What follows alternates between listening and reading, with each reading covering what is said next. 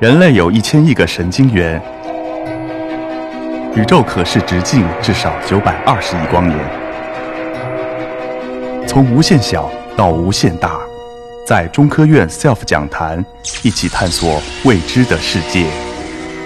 本节目由中科院 SELF 讲坛出品，喜马拉雅独家播出。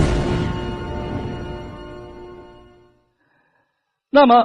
我们有的时候在术前会跟病人讲说。恶性脑肿瘤，我们需要不需要向他低一点头？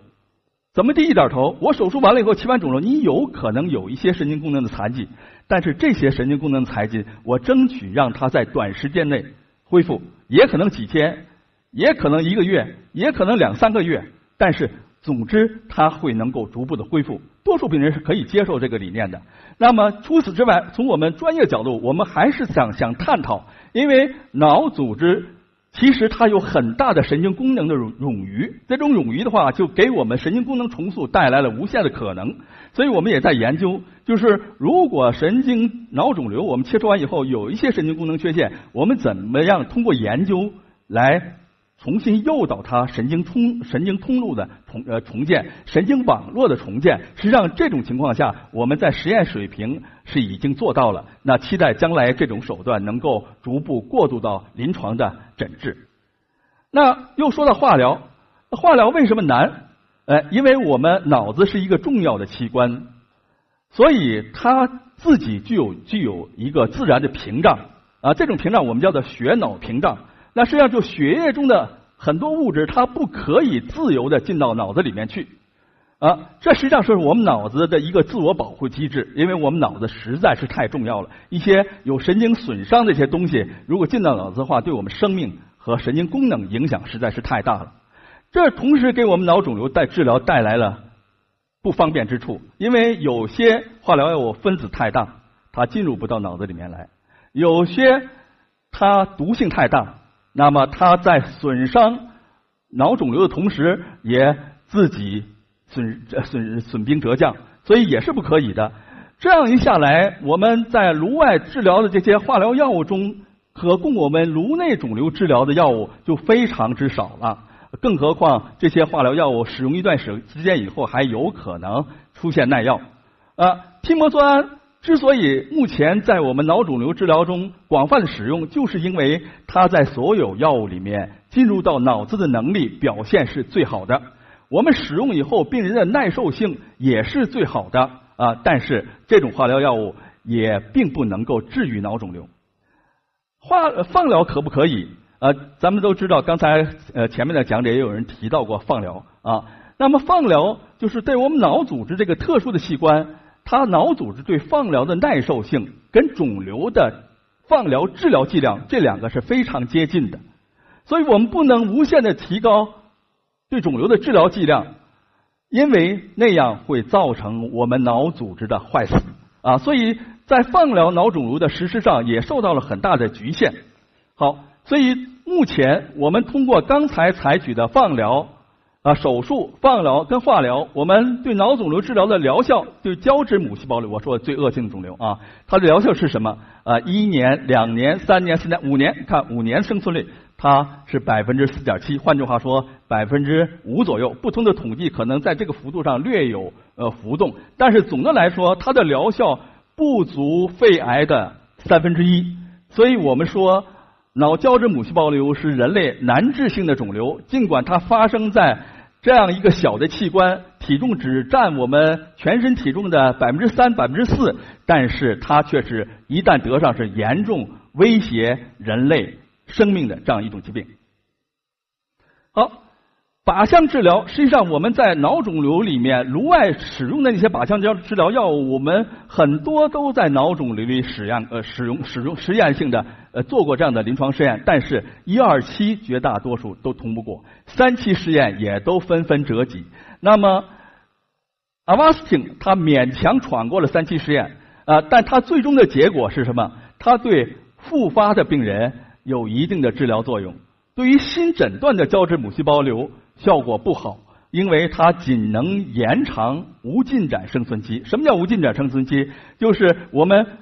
通过影像学来监测一个肿瘤的大小，看它在这种药物的治疗情况下，多长时间不进展啊？不进展当然可能是消退，可能是稳定，可能是部分的减低，但是总的来说这叫无进展啊。维持这种状态能够维持多长时间？另一个指标就是要延长总生存期，但是贝伐单抗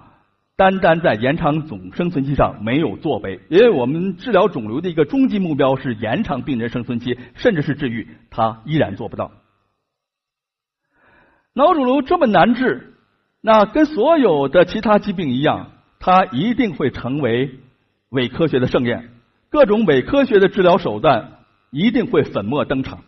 啊！所以，对于一个难治性肿瘤，我们说经历了手术、放疗跟化疗以后又复发了，我们医学可用的手段就很多了。可能我们医生给你的建议就是支持治疗，那么和缓医疗这些手段了啊。那这个时候，病人和病人家属有可能他就从网络找答案了啊，可能在网络的网页中，我们这些正规的治疗还未必在第一页出现，他就找到了一些一些广告性的一些这个这个借用我们很多先进的这些科学概念的啊呃这些一些疗法，他可能去治疗了啊啊，那么可能尝试了呃。呃不，所谓的细胞治疗，甚至什么什么电疗等等等等，那么这些伪科学给这些病人的治疗带来了周折，消耗了大量的金钱，其实无异于谋财害命。那么我刚才讲了，说提到了一个肿瘤电场治疗，大家听着不陌生，呃，这个词汇好很好接受。因为物理中学物理的时候，大家就接触过电场的概念，所以我想很容易大家会想到。呃，这是不是跟我们家里老太太花了几万块钱买那个呃电疗仪疗效差不多呀？啊或者是它就是不是就是一个简单的一个电疗这么一个呃呃东西？呃，说起来什么都治，实际上用完以后可能心理感受还不错，真正实际疗效未必如所大家所期，是吧？啊，实际上肿瘤电场呢，我觉得它的治疗思路有点像我们手术、放疗和化疗。他治疗肿瘤的时候，并不强调多么的精准。刚才说的那些靶向治疗，它是针对肿瘤发生发展一个关键的分子呃来进行攻击。但是呢，一个容易打不准，一个容易脱靶。那么，肿瘤电场治疗，它就是通过对肿瘤施予电场来控制肿瘤的有丝分裂。因为肿瘤细胞的有丝分裂是所有肿瘤增殖所必须必做的。需要需要必须必须经历的这样一个生物学过程。那么，肿瘤电场它给予肿瘤以后，使肿瘤细胞的有丝分裂不能够进行。啊，肿瘤细胞有丝分裂，它就是要把我们在形成的复制的另外一套染色体能够一分为二，分到两个细胞中去。而肿瘤电场治疗就是在这个环节抑制肿瘤细胞。它不能够进行有丝分裂，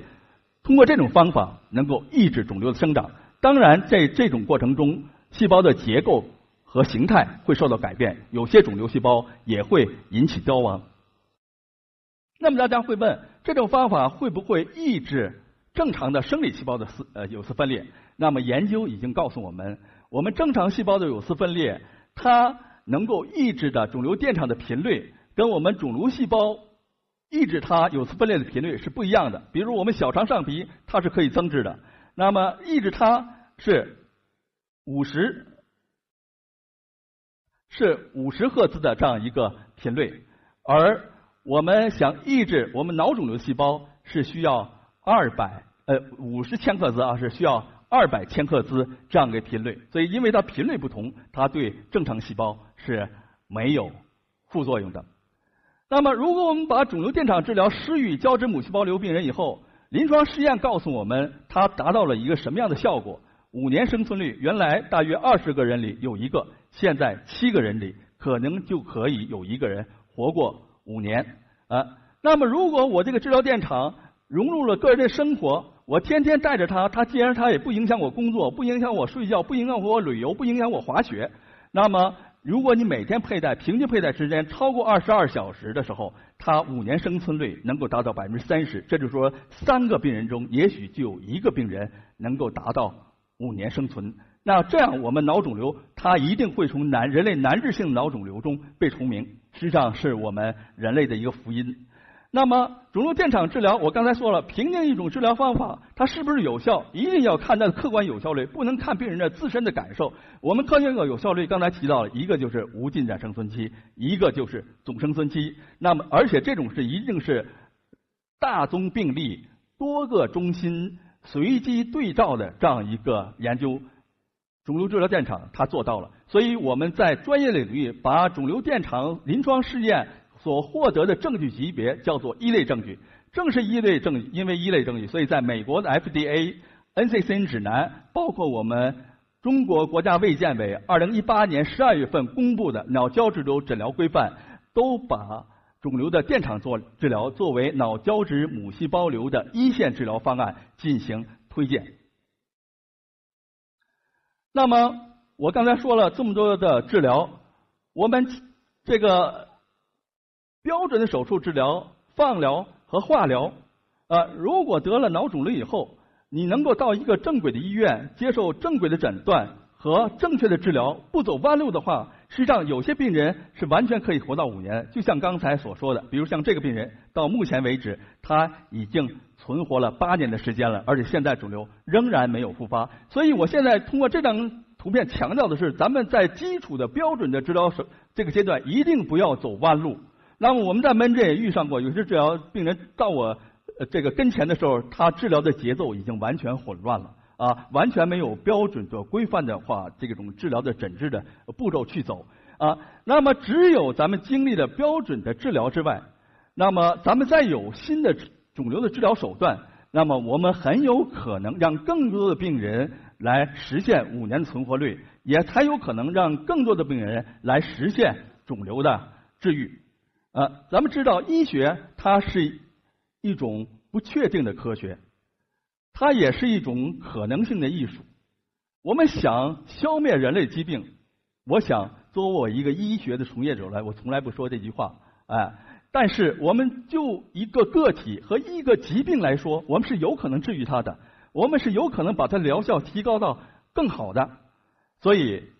面对脑肿瘤，大家接受正规的诊治。那么我们也会以一个多学科合作团队共同努力的形式为大家服务。我们会努力的为病人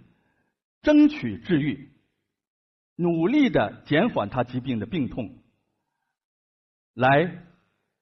呃永远的陪伴在病人的身边身边，守护人类的脑健康。神经外科大夫不会缺席。好，谢谢大家。